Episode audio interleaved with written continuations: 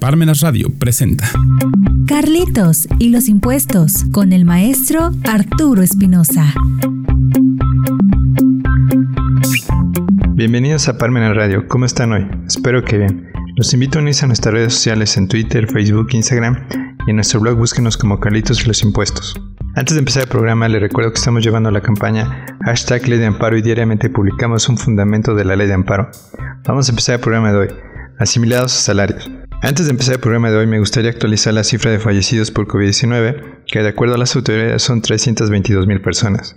Les decimos, cuídense y no se confíen por lo menos otros meses, en donde más gente seguirá siendo vacunada y generará los anticuerpos necesarios para combatir al COVID-19 y crear la tan esperada inmunidad de rebaño. Estas semanas se ha desarrollado la guerra entre Rusia y Ucrania, donde muchos ciudadanos y ciudadanas ucranianos han dejado Ucrania y buscaron asilo en otros países, incluidos México. La población que dejó Ucrania es de apenas 1.2 millones de los 44 millones que habitan Ucrania. Es muy triste esta situación en donde Rusia dice que tiene la razón, ya que si Ucrania formara parte de la OTAN, se sentirían amenazados de ser invadidos. Vamos a empezar el programa de hoy. Asimilados salarios. Este tema asimilados a salarios me llamó la atención para desarrollarlo esta semana, ya que a causa de esta figura, uno de los clientes donde laboro tuvo problemas con el Instituto Mexicano del Seguro Social. Esto hizo que nuestro cliente se pusiera enojado y no entendiera por qué el IMSS no quiere respetar esta figura que no se establece en la ley de ISR, pero que es una facilidad administrativa. Por lo que tuvo una revisión por parte de las autoridades del IMSS donde estos han realizado una auditoría en específico a los profesionistas que se les paga por asimilados salarios y que de acuerdo a las autoridades del IMSS tuvieron conocimiento porque ahora existen convenios de coordinación entre el IMSS y el SAT, en donde este último le informó de estos pagos por asimilados salarios a los profesionistas que prestan servicios para la empresa. El IMSS solicita que estos profesionistas sean considerados por el patrón como sueldos y de esta manera pueda cobrar el IMSS cuotas retroactivas por los meses que estuvieron prestando servicios estos profesionistas dentro de la empresa. En la revisión solicitaron documentación comprobatoria para que se demostrara que son profesionistas independientes, por lo que se les entregó contratos de trabajo y los recibos de asimilados salarios. La conclusión de los auditores del IMSS es que no aceptaron esta figura de asimilados a salarios, donde ahora establecieron un crédito fiscal de 200 mil pesos, porque de acuerdo a ellos se trata de trabajadores y están facultados para cobrar las cuotas retroactivas más multas y recargos. Nuestro cliente estaba enojado por esta situación y al mismo tiempo no entendía por qué el IMSS tenía ese criterio de no aceptar los asimilados a salarios de los profesionistas y considerarlos como trabajadores comunes que implica el pago de cuotas al Seguro Social. Con mucha razón nos preguntó qué podíamos hacer, donde le comentamos que lo siguiente que se tenía que hacer era una defensa fiscal por medio de un juicio de nulidad, en donde deberíamos explicar en la demanda que se trataba de asimilables a salarios por parte de profesionistas independientes, donde no existe una subordinación, que es el principal motivo para el pago de cuotas al IMSS cuando se tiene un trabajador. Al explicarle que un juicio depende de varios factores para poder ganarlo, como poder tener argumentos para explicar que no existe subordinación, por lo que no se debe considerar un crédito fiscal por parte del IMSS, además de que existe la posibilidad de perder el juicio, nuestro cliente no estuvo de acuerdo en presentarlo porque no estaba seguro en la sentencia fuera favorable por parte del tribunal de justicia fiscal. ¿Qué son los asimilables a salarios? En el régimen de asimilados a salarios, la persona que ofrece sus servicios no tendrá necesidad de emitir factura y o declarar, pero se le retendrá el ISR de sus ingresos, que en promedio es del 30%. No existe una definición en la ley de ISR sobre qué se debe considerar como un ingreso asimilado a salario pero podemos entender que son los ingresos que reciben las personas físicas por facilidad administrativa. Tienen un tratamiento similar al de la retención por sueldos y salarios. Dentro de estos conceptos asimilados se encuentran los honorarios por la prestación de un servicio personal independiente. La ley ISR en el título cuarto, capítulo cuarto, artículo 94, prevé como ingresos asimilados a salarios los pagos siguientes. remuneraciones y demás prestaciones obtenidas por los funcionarios públicos, rendimientos y anticipos que obtengan los miembros de las sociedades cooperativas de producción, miembros de sociedades y asociaciones civiles, honorarios a miembros de consejos directivos, de vigilancia, consultivos o de cualquier otra índole, administradores, comisarios y gerentes generales, honorarios por prestación de servicios prestados preponderantemente a un prestatario, ingresos que perciban las personas físicas por ingresos de actividades empresariales, retención, los ingresos que se obtienen como asimilados a salarios serán sujetos a la disposición del capítulo 1, título 4 de la ley ISR, es decir, el pagador debe realizar la retención del impuesto al prestador del servicio aplicando el procedimiento establecido en el artículo 96 de la mencionada ley. Vamos a comerciales.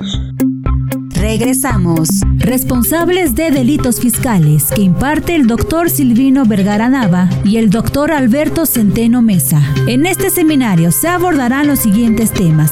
La responsabilidad penal de los contribuyentes, responsabilidad penal de los representantes legales y socios y dónde se ubica en la ley la responsabilidad de los contadores. Jueves 24 de marzo a las 5 de la tarde. Para mayores informes e inscripciones comunicarse al 2222 400986 o envía un correo a consultas.ccapuebla.com. Incluye material de apoyo, constancia de participación y un ejemplar del libro para conocer la ley federal para la prevención e identificación de operaciones con recursos de procedencia ilícita. Cupo limitado. Continuamos.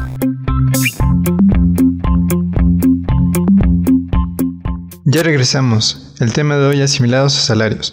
El régimen de asimilados a salarios es una combinación entre el régimen de salarios y el de honorarios, pues se trata de una persona física que presta sus servicios de manera independiente, pero que el patrón hace retenciones de impuestos al trabajador como si fuera un asalariado. Desventajas. Los trabajadores no cuentan con prestaciones sociales. Al no existir una relación laboral subordinada, el empleador no está obligado a dar prestaciones de ley como seguridad social, vacaciones, aguinaldo o repartición de utilidades. No pueden exigir al trabajador una jornada laboral ni supervisarlo mientras realiza sus labores. El trabajador no tiene la obligación de emitir comprobantes fiscales como tendría que hacerlo si trabajara por honorarios.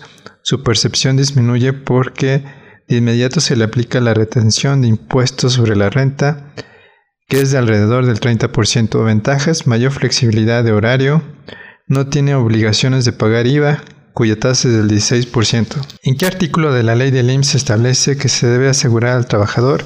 Según el artículo 12 de la Ley del Seguro Social, son sujetos de aseguramiento del régimen obligatorio Fracción primera, las personas que de conformidad con los artículos 20 y 21 de la Ley Federal del Trabajo presten en forma permanente o eventual a otras de carácter físico, moral, unidades económicas sin personalidad jurídica un servicio remunerado, personal y subordinado, cualquiera que sea el acto que le dé origen y cualquiera que sea la personalidad jurídica o la naturaleza económica del patrón, aun cuando éste en virtud de alguna ley especial esté exento del pago de contribuciones, que la relación laboral, de acuerdo al artículo 20 de la Ley Federal del Trabajo, se entiende por relación laboral cualquiera que sea el acto que se le dé origen a la prestación de un trabajo personal subordinado a una persona mediante el pago de un salario. ¿Qué es la subordinación?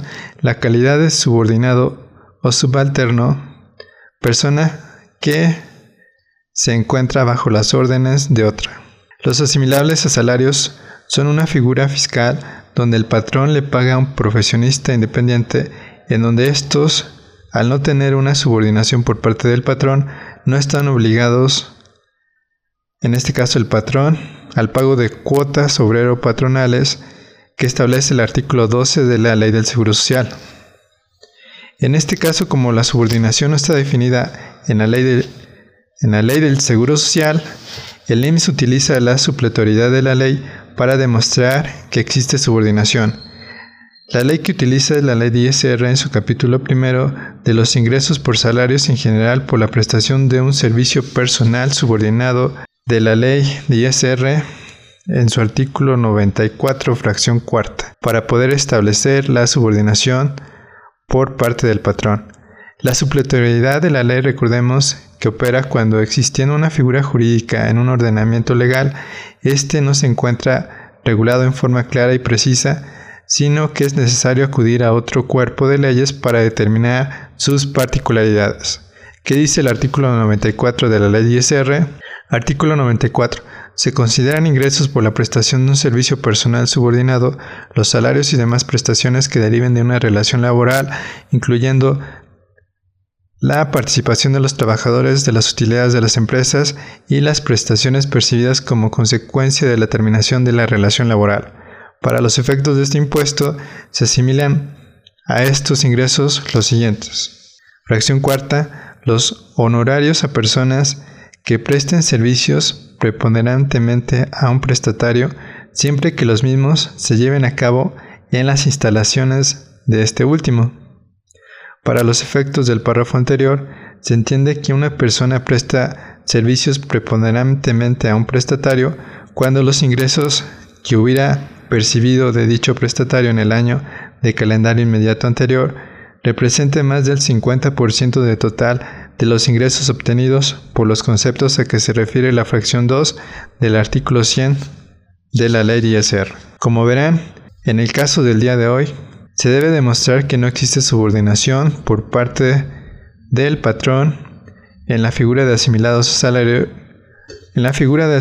salarios para no pagar las cuotas obrero patronales en donde el IMSS utiliza de forma supletoria la ley ISR en su artículo 94 fracción cuarta para definir la subordinación.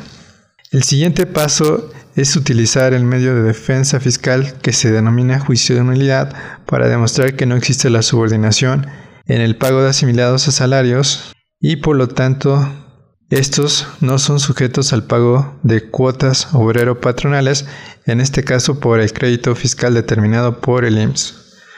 Podemos investigar si existe un caso parecido a este en el Tribunal de Justicia Fiscal y Administrativa, Sí podemos, existe dentro del Tribunal de Justicia Fiscal y Administrativa una sección que dice consulta sentencias, en donde podemos ver cómo se han resuelto casos parecidos al nuestro y poder determinar nuestros argumentos en la demanda que vamos a elaborar para defender nuestro caso en particular.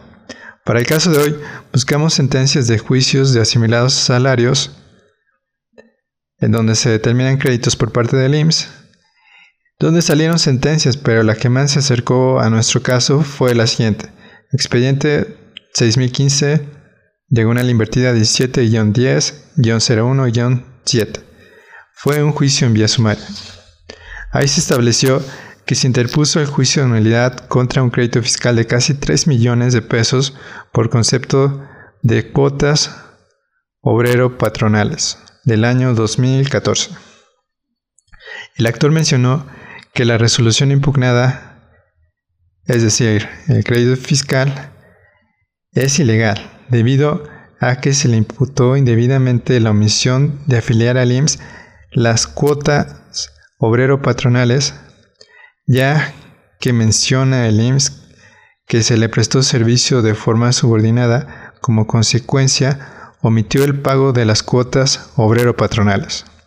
El actor niega que sean sujetos de aseguramiento, ya que estos prestan sus servicios por honorarios asimilables a salarios, tal como se demuestra en los convenios específicos. Agrega que la autoridad demandada no manifiesta si comprobó por algún medio directo o indirecto que las personas que señaló como sus trabajadores prestan sus servicios en forma personal o subordinada a la demandante, es decir, que no pudo comprobar que estos acudían con un horario de trabajo a las instalaciones del patrón, si usaban gafetes, uniformes, si eran supervisados o si realizaban firmas en listas de asistencia.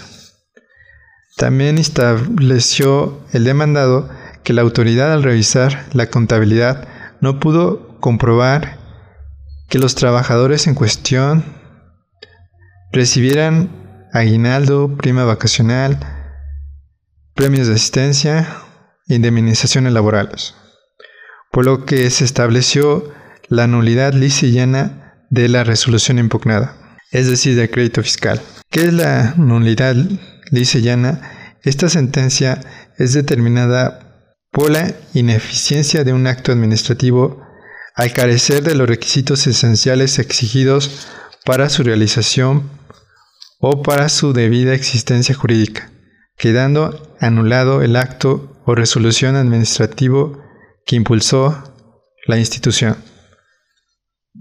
Como vimos, este caso se resolvió favorablemente para el contribuyente en donde no se pudo demostrar la subordinación por parte de la autoridad del IMSS por medio de los registros contables que revisó al contribuyente. Es importante destacar esta sentencia ya que establece de forma muy clara que los asimilados a salarios no deben considerarse como sueldos, ya que los asimilados a salarios son servicios independientes por parte de un profesionista ajenos a subordinación por parte del patrón. Espero les haya gustado el programa de hoy, donde dimos nuestro punto de vista sobre asimilados a salarios. Los invitamos a comprar el libro Calitos y los impuestos de forma electrónica en Amazon y Gandhi. Si lo requieren físico está disponible en Parmenas Radio en la sección libros. Y recuerden que los impuestos no es un castigo siempre que se ocupen para que se nos brinden nuestros derechos humanos. Hasta la próxima. Parmenas Radio presentó Carlitos y los impuestos con el maestro Arturo Espinosa.